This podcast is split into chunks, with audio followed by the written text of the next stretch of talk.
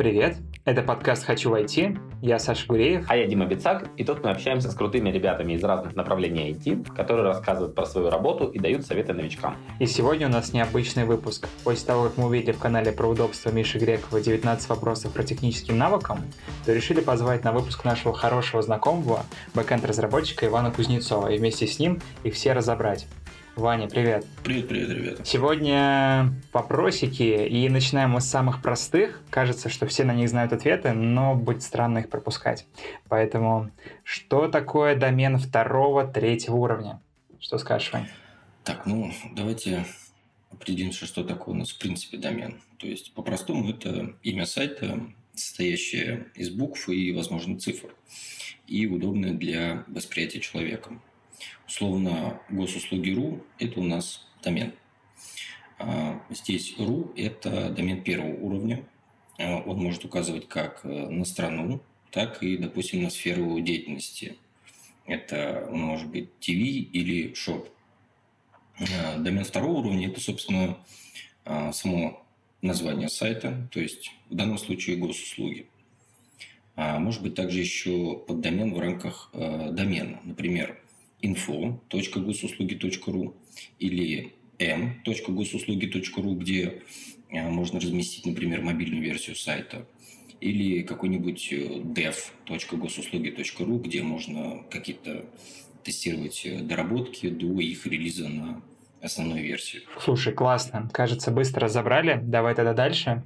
А, как домен понимает, какой сайт ему надо открыть? Ну, вот ты сказал, что вопросы простые, но на самом деле не такие уж они простые. И если а, копнуть глубоко, казалось бы, такую простую операцию, как, как вот это, а, можно очень серьезно закопаться. Вот. Но я постараюсь максимально кратко и максимально просто объяснить. То есть в целом у нас адресация в интернете происходит с помощью IP-адресов. Но вводить вручную IP-адреса не очень удобно. То есть они для человека плохо воспринимаются. А, то есть это просто э, цифры, которые, соответственно, неудобны. А, хотя, если вы, вот, например, э, узнаете какой-то IP-адрес сайта и просто набьете цифры в строке браузера, то вы все равно перейдете на него даже без э, использования домена. Вот. Ну, можно сказать, что домен – это, условно говоря, ярлык для IP-адреса. Но чтобы его отобразить, э, сайт, э, браузеру все равно нужен IP-адрес. Для этого у нас э, существуют DNS-сервера, которые хранят соответствие имени домена и IP-адреса сервера, где этот сайт лежит. Вот, когда вы регистрируете домен, вы у регистратора указываете адрес DNS-сервера, то есть DNS – это Domain Name Server, а, в котором будет э, храниться сопоставление домена и адреса вашего сервера. А сервер – это условно компьютер, просто который всегда включен и имеет доступ в интернет. Вот, вы указываете, э, соответственно, хранится сопоставление домена и адреса вашего сервера, где лежит ваш сайт. И вот уже внутри вашего сервера э, запущена специальная программа, веб-сервер, а, которая выдает пользователю сайт э, из нужной папки. Если по-простому, это работает именно так. Идем дальше. Вопрос номер три. А, когда разработчик говорит, нам надо выбрать фреймворк для проекта. Что он подразумевает под словом фреймворк? Ну, а здесь и далее я больше буду говорить о веб-разработке, так как в этом направлении у меня больше всего опыта. То есть э, в Data Science свои фреймворки, в мобильной разработке свои. Вот. Ну, давайте вернемся лет, наверное, на 10-15 назад и посмотрим, как у нас вообще развивалась веб-разработка. То есть э, вначале каждый разработчик писал свои, э, в кавычках, велосипеды для каких-то простых действий. Вот, условно надо поставить watermark на картинку. И Например, Петя написал библиотеку с этим функционалом. И, а что такое библиотека? Библиотека – это просто файлик, допустим, с кодом. А, вот он успешно ей пользовался. Потом эту библиотеку попросил Вася, э, ну, чтобы не писать э, заново. И также успешно использовал в своих проектах. Ну, это очень неудобно, потому что файлик нужно вручную таскать из проекта в проект. И что еще очень плохо, если Петя реализует какой-то новый функционал, то Вася не получит его автоматически, то есть ему нужно будет опять просить Петю передать этот файлик. Программисты довольно быстро столкнулись э, с, этим, э, с этой проблемой, и так появились э, пакетные менеджеры. А теперь, если Петя напишет какую-то библиотеку, какую-то законченную а, программу, которая делает функционал определенный, а он заливает ее в общее хранилище пакетов. И Вася может одной командой легко установить эту библиотеку в нужный проект и при необходимости обновить, сразу же получив новый функционал. Вот это сделало веб-разработку намного удобнее, разработчикам стало удобнее обмениваться готовыми законченными э, подпрограммками, ну, которые делают какую-то законченную задачу, да. А, вот. Но потом еще оказалось, что если взять какие-то популярные пакеты и объединить их э, в систему по области применения, например, вот веб-разработка, плюс сверху все это э, полить еще дополнительным полезным функционалом, то получится фреймворк, то есть условную экосистему, где решены все базовые вопросы. Например, конфигурация приложения, роутинг, шаблонизация, работа с файлами, с кэшем, механизм запросов в базе данных и куча других э, абсолютно типовых вопросов. Вот. А фреймворков этих э, достаточно большое количество. Они даже в рамках одного языка программирования они разделяются на по областям применения. Вот для веба, например, и для PHP это самые популярные это Laravel и Symfony. Вот я, например, пишу на Laravel. А для Python, например, э, Django и Flask. Или есть еще очень популярные в Америке Ruby on Rails для Ruby. Вообще у фреймворка просто колоссальное количество плюсов. Ну, вот, э, если так э, некоторые выделить, то, во-первых, э, это, конечно же, скорость разработки. То есть ты сразу же можешь сосредоточиться на бизнес-логике приложения. А, во-вторых, э, это в какой-то мере безопасность. То есть во фреймворке для типовых задач ты используешь уже проверенные решения и более-менее страхован от ошибок. То есть шанс появления какой-то ошибки в самописных модулях гораздо выше, чем в аналогичном модуле фреймворке так как э, его использует большое количество людей, и ошибки там, скорее всего, уже выявлены и исправлены. Эм, да и в целом фреймворки и пакеты для этих фреймворков пишут э, очень неглупые люди. Вот. И в-третьих, э, я бы, наверное, выделил еще стандартизацию разработки.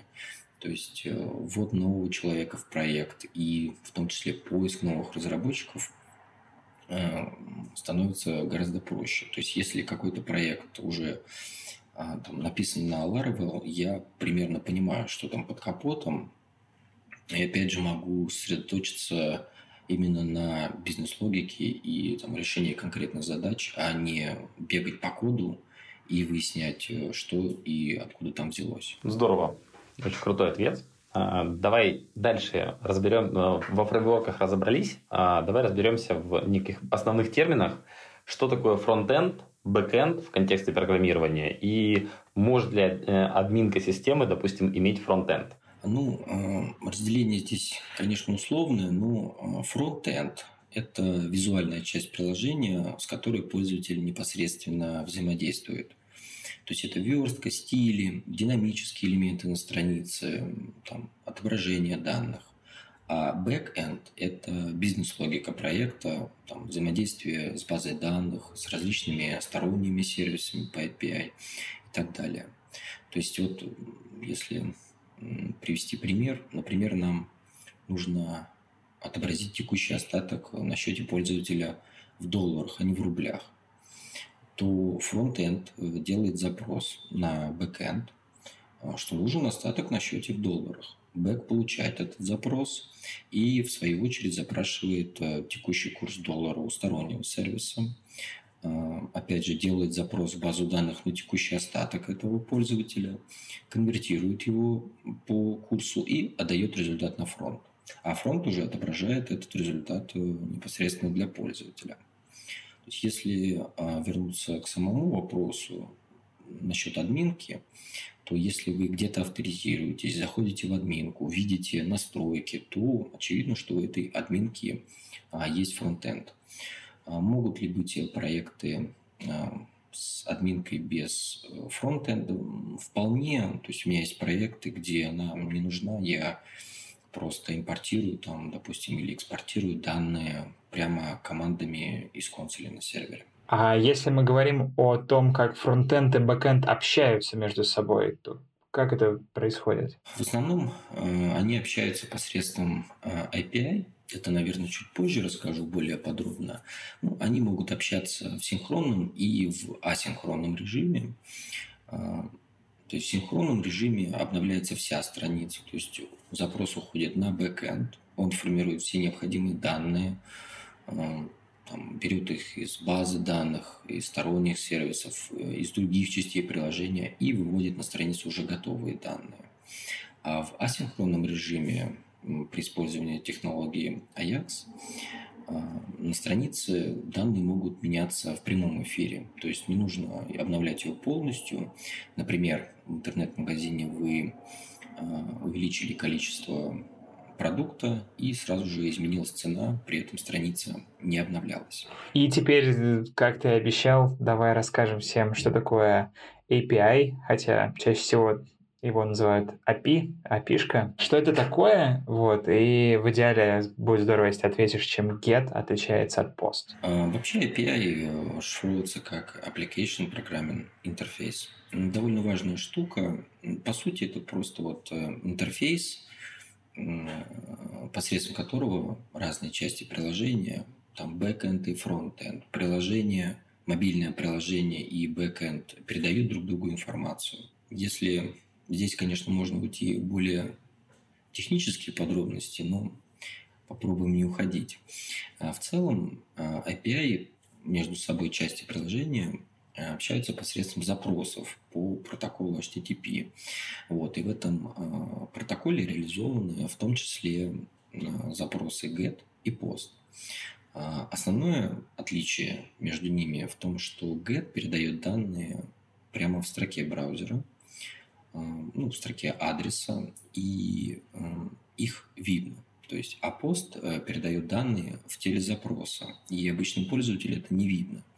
Например, если в каком-то интернет-магазине выставить фильтр, то зачастую прямо в строке можно увидеть кучу дополнительной информации. На том же Алиэкспрессе, если скопировать а, ссылку на товар и куда-нибудь вставить ее, там будет просто а, очень длинная ссылка с кучей параметров. В ней изначально будут заложены ну, параметры товара, который ты выбрал. И это get-запрос. Если ты, например, заполнил какую-то форму на сайте, то данные отправятся в пост-запросе, и ты их в строке браузера не увидишь. То есть это, ну, во-первых, в целом get, как а, считается, что он предназначен для а, получения данных, а пост для отправки данных на backend.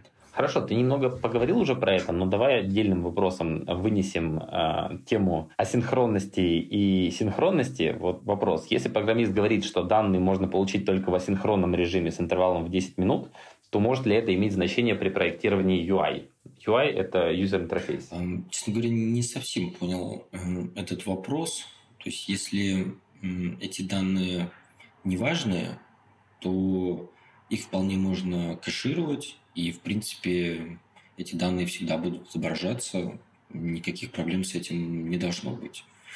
Вот. Если мы говорим, что это какие-то важные данные, то, вероятно, нужно поставить какой-то лодер, то есть там крутящееся колесико или что-нибудь, сообщать пользователю, что данные пока что загружаются.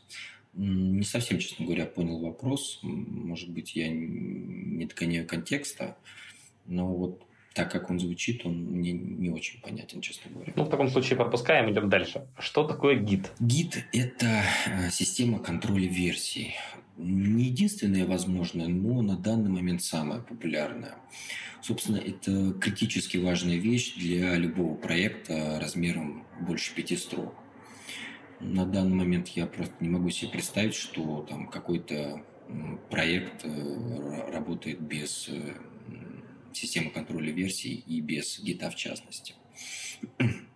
А, вообще самые известные сервисы, которые позволяют использовать гит, это а, GitHub, э, GitLab и Bitbucket. Наверняка что-то слышали об этих сервисах.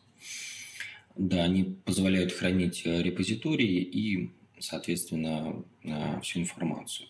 То есть вообще можно сказать, э, что Git – это централизованное хранилище а, со всей кодовой базой проекта, и э, по факту Git – это все-таки децентрализованное хранилище, потому что каждый, кто, соответственно, участвует, он может иметь э, полную кодовую базу. Но здесь я имел в виду, что репозиторий – это хранилище, в котором из которого всегда можно получить а, полную кодовую базу проекта. То есть этот э, гид вообще создал э, Linux Torvald, это создатель Linux, и, э, собственно, гид использовался как раз при написании Linux. То есть вообще это супер удобно. Например, на работе, допустим, программист сделал какие-то изменения, опубликовал их в гите, а дома пришел и, допустим, что-то надо было доработать, он получил свежие изменения, и э, у него все синхронизировано. То есть э, гид э, хранит всю историю изменений во всех файлах, и всегда можно увидеть, кто, что, где поменял. Всегда можно откатиться назад. Там такое используется понятие комитов – то есть на какой-то конкретный комит можно откатиться, чтобы, если вдруг что-то пошло не так, можно, допустим, использовать такой функционал, как ветки. Допустим, создать ветку, где будет, э, собственно, дубликат всей кодовой базы и а, что-то в этой ветке реализовать, э, какие-то фичи, которые, в принципе, пока на, на, основной версии не нужны. Вот мы как раз плавно подошли к вопросу про ветки. Вот расскажи, какие ветки могут быть в гид? Ну, вообще ветка – это просто ответвление от э, основной кодовой базы, чтобы было удобно э, разрабатывать э, какие-то новые фичи, там, не влияя на основной поток. Вообще ветки могут быть любые по названию, но а, почти всегда есть основная ветка мастер. И, например, могут быть э, ветки релиз, где хранится всегда стопроцентно работающий код, э, который всегда готов к релизу. Или, например, ветка dev, где есть какие-то незаконченные фичи. Вообще есть э, рекомендации при создании любой новой фичи создавать отдельную ветку под нее. А тут все зависит от проекта на каких-то мелких там, проектах, которые разрабатываются в одиночку, достаточно одной ветки мастер. А на крупных проектах и в крупных компаниях э, зачастую вообще своя выверенная методология веток, ветвление, то, как нужно использовать э, гид. Это а, довольно часто правила формируются внутри конкретной компании. Но вот, э, например, какая-нибудь фраза «запушил фичу в мастер» – это вот означает, что разработчик там, отправил, закончил изменения по какой-то задаче и э, отправил эти изменения в основную ветку приложения. Класс. Кажется, с этим разобрались. Тогда двигаемся дальше. Может ли быть веб-бэкэнд у мобильного приложения? Ну, абсолютно может быть. Если мы возьмем какое-нибудь э, приложение там, вроде Авито или Циана, то их приложение подгружает все объявления там, через API с веб-бэкэнда, и все операции с, с настройками, с профилем, с каким-нибудь избранным, все это из приложения отправляется на бэкэнд, э, там сохраняется. То есть, если вы что-то добавите в избранное в приложение, зайдете на сайт, э, у вас на сайте также этот элемент там будет в избранном. Вот, поэтому, конечно же, может быть. Угу. Отлично. А вот если мы говорим, допустим, еще глубже, то есть не просто мобильное приложение, а бот в мобильном приложении, может ли быть бэкэнд у Telegram-ботов? Или есть ли он? Конечно, может быть. Telegram, в принципе, предоставляет официальное э, API для работы с ботами. То есть можно по по Web API получать сообщения пользователя там, и отправлять ему нужные реплики или показывать клавиатуру с нужными командами. Хорошо, с Telegram-ботами разобрались, бэкэнд там может быть. А что такое нативное приложение и что такое кроссплатформенное? Чем они отличаются? На данный момент у нас э, есть две основные платформы для мобильных приложений. Это Android и iOS. А, приложения для этих платформ пишутся на разных языках программирования и разными разработчиками, точнее разными командами да, разработчиков.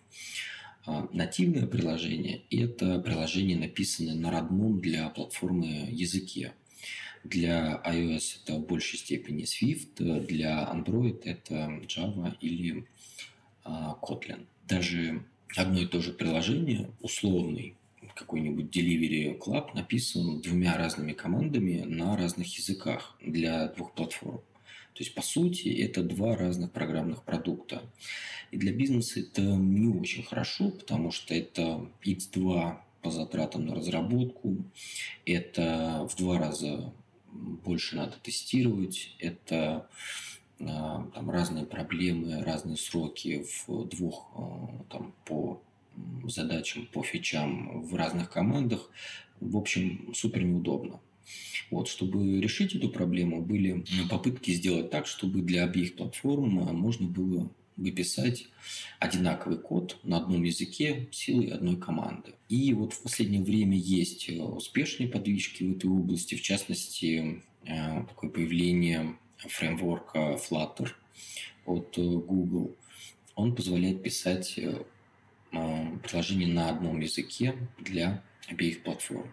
Э, технология достаточно еще молодая, хотя Flutter был запущен э, довольно давно, но вот только последние пару лет он так достаточно серьезно получил популярность, и даже некоторые крупные приложения уже на нее перешли. В частности, если не ошибаюсь, приложение AliExpress уже переписали на Flutter. Вообще из минусов, то есть плюсы здесь совершенно очевидны, но также есть минусы. Во-первых, э, у нативных приложений у них э, больше функционал, так как они напрямую связываются с системой, и у них функционал побольше.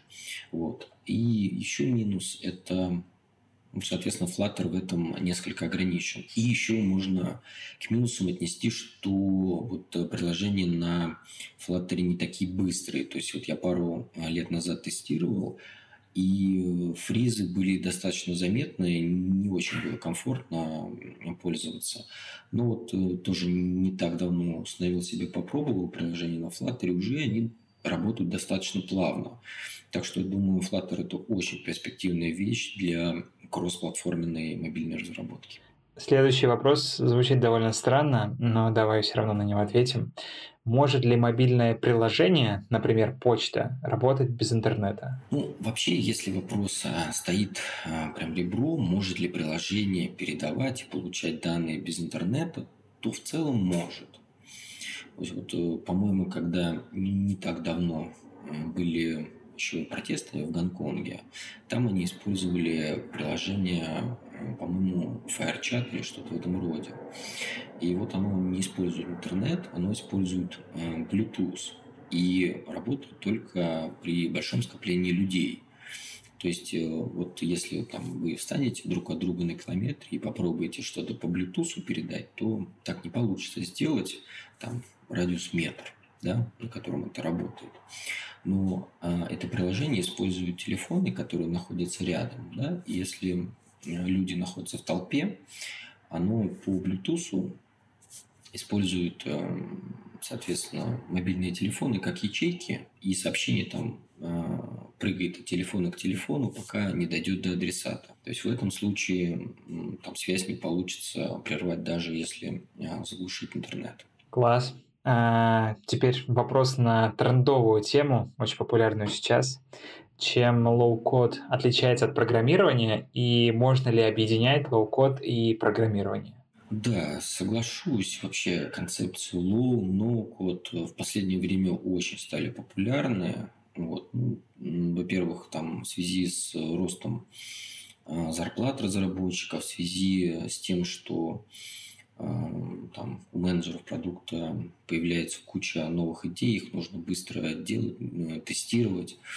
Соответственно, есть такая трендовость. Вообще, no или Zero кодинг – это создание продукта, веб-сайта, приложения, рассылки, телеграм-бота с помощью сервисов, где это можно сделать визуально, без кодинга и, как следствие, доступно, в принципе, любому там, подкованному пользователю. То есть, условно, мы берем какую-нибудь Figma, создаем прототип, потом берем тильду или Webflow, создаем сайт, э, используем туда, подключаем как базу данных э, Airtable или тот же Notion, подключаем файловое хранилище в виде Dropbox, создаем мобильное приложение с помощью Flutterflow, и все это соединяем между собой каким-нибудь э, Zapier или, по-моему, еще есть Integromat.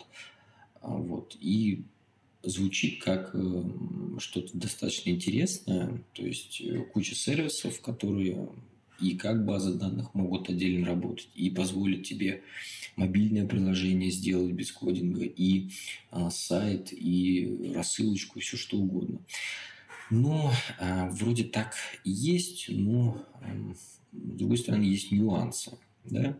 Во-первых, э, все-таки с насколько так не получится каждый а, сервис использовать, он, каждый сервис все равно требует достаточно большого количества времени, чтобы в нем разобраться, чтобы сделать что-то достойное. Вот. И, конечно же, большой минус таких а, проектов а, в том, что они очень плохо кастомизируются. Да, можно какую-то базовую версию сделать, да, она будет работать, но шаг влево, шаг вправо, к сожалению, уже не получится.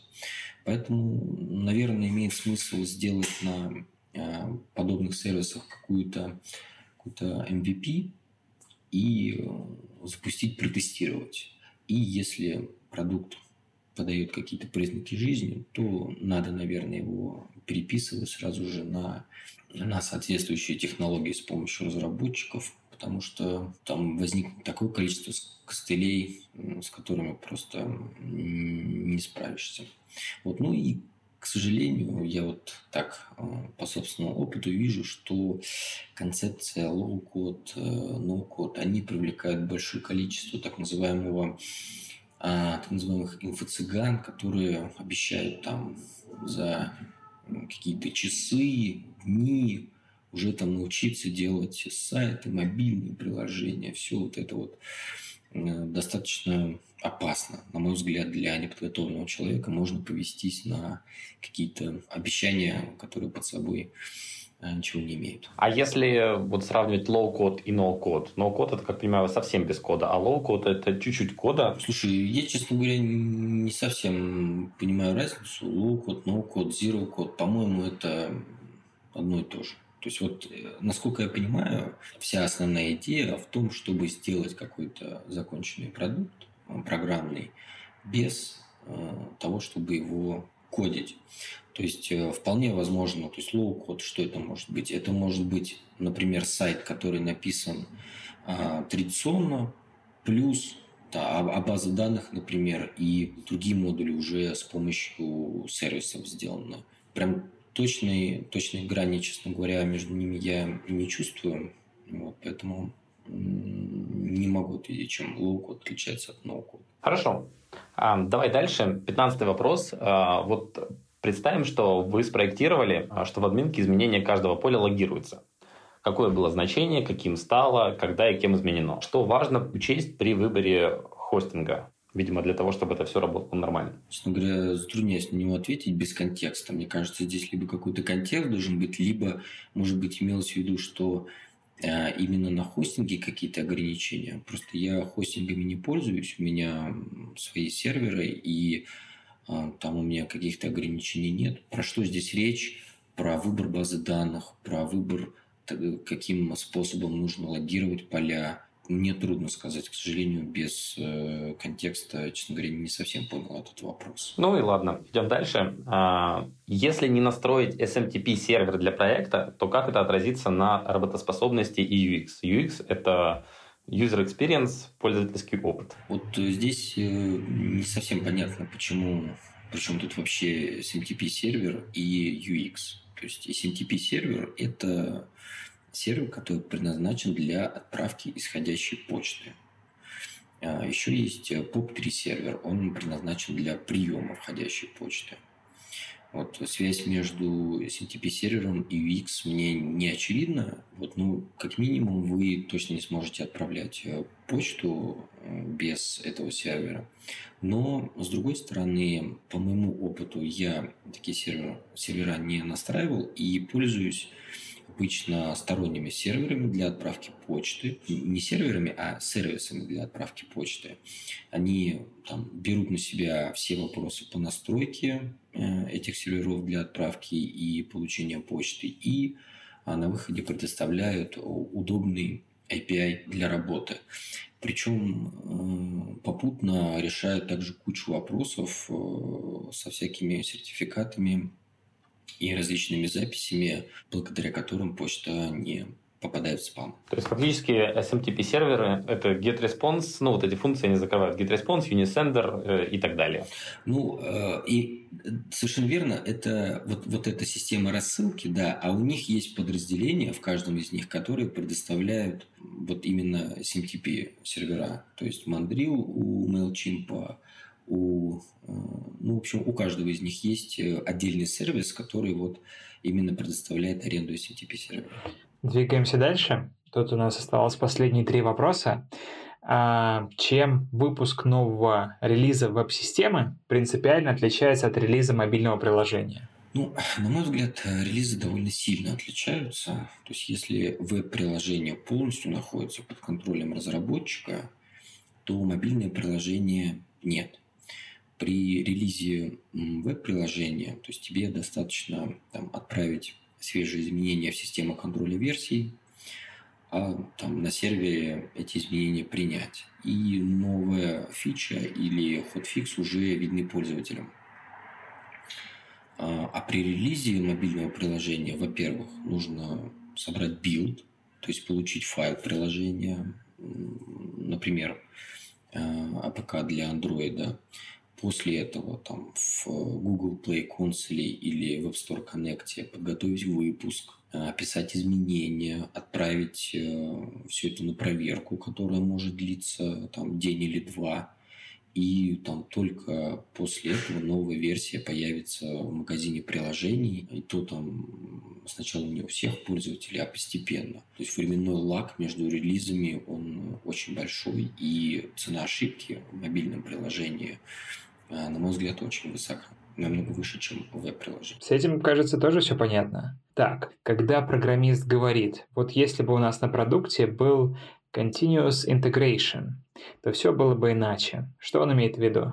Вообще обычно используют э, э, связку э, CI-CD, то есть continuous integration, continuous delivery. А вообще этот вопрос больше к DevOps. DevOps – это такие продвинутые системные администраторы, скажем так, которые занимаются инфраструктурой э, вокруг э, веб-приложений. Если вот э, вкратце рассказать, то CI-CD – это такой крепкий автоматизированный деплой, то есть релиз приложения. Он может включать в себя автоматическое тестирование, анализ кода, там, анализ стиля написания кода, развертывание на сервере, там, версионирование приложений, а, замену текущей версии приложения более новой, без того, чтобы пользователь это вообще заметил, то есть Zero Time Deployment. Достаточно продвинутая система, в целом ей пользуются либо очень технологические компании, либо очень крупные. Вот вообще-то создаются так называемые пайплайны с джобами, тут без англицизмов, э, без англицизмов никак. Вот. И на каждом этапе что-то проверяется. Например, э, вы хотите, программист хочет сделать релиз приложения, он отправляет э, изменения, и там запускаются автоматизированные тесты. Если какой-то тест э, не проходит, то э, релиза не происходит, ну, и как следствие не происходит какой-то ошибки в готовом приложении на, для пользователей. Или, например, программист отправил, а там стиль там, написания кода, который принят в компании, там, его не соответствует. Тогда опять релиза не происходит, и система как бы сигнализирует о том, что поправьте там стиль написания, вот и так далее. То есть это, э, скажем так, автоматическая система релиза на э, с этапами, где на каждом этапе можно либо проверить приложение, там, работает оно или нет, либо обновить версию, там, ну, сделать что-то полезное. Собственно, это все позволяет быть уверенными а, в том, что релиз был сделан корректно, без ошибок и вот в рабочем состоянии дошел до пользователей. Классно. Ну и последний вопросик, финалочка. Что значит автотесты упали? Ну, собственно, это то есть значит, что при запуске автоматических тестов возникли ошибки. Ну, здесь, наверное, можно упомянуть э, то, что такое автоматические тесты, да. Есть некие фреймворки, которые позволяют писать программно тесты и программно их запускать. И как, когда а, там, программист э, что-то написал, проверить э, свой код, проверить продукт на наличие ошибок. То есть вообще есть даже технология, точнее даже подход к разработке TDD, Test Drive э, Development. Это означает, что тесты пишутся, сначала пишутся тесты, то есть, условно говоря, у нас здесь тест, например, должен проверить, например, должен запуститься браузер, и, то есть в автоматическом режиме запускается браузер, и, например, а, согласно, чтобы тест прошел, там в правом углу должно вывестись э, имя пользователя. Если там этого имени нет, то значит какая-то ошибка, и, соответственно, тест падает. То есть там есть различные виды тестов, э, функциональное тестирование, интеграционное тестирование. Вообще это очень такая достаточно глубокая, сложная тема. Но если говорить вкратце, так вот для общего круга, обширного круга пользователей, то это вот, э, скажем так, небольшие программки, которые тестируют э, приложение, веб-приложение на, то, чтобы оно работало корректно. Эти тесты пишутся либо самим программистом, либо там, тестировщиками. То есть, получается, это некая имитация пользователя в каких-то ситуациях, э, программ, мини-программ, которая имитирует пользователя. Да, абсолютно, да, да. да. Ну, или пользователя, или какое-то, какое-то взаимодействие. Да, да, да. Хорошо.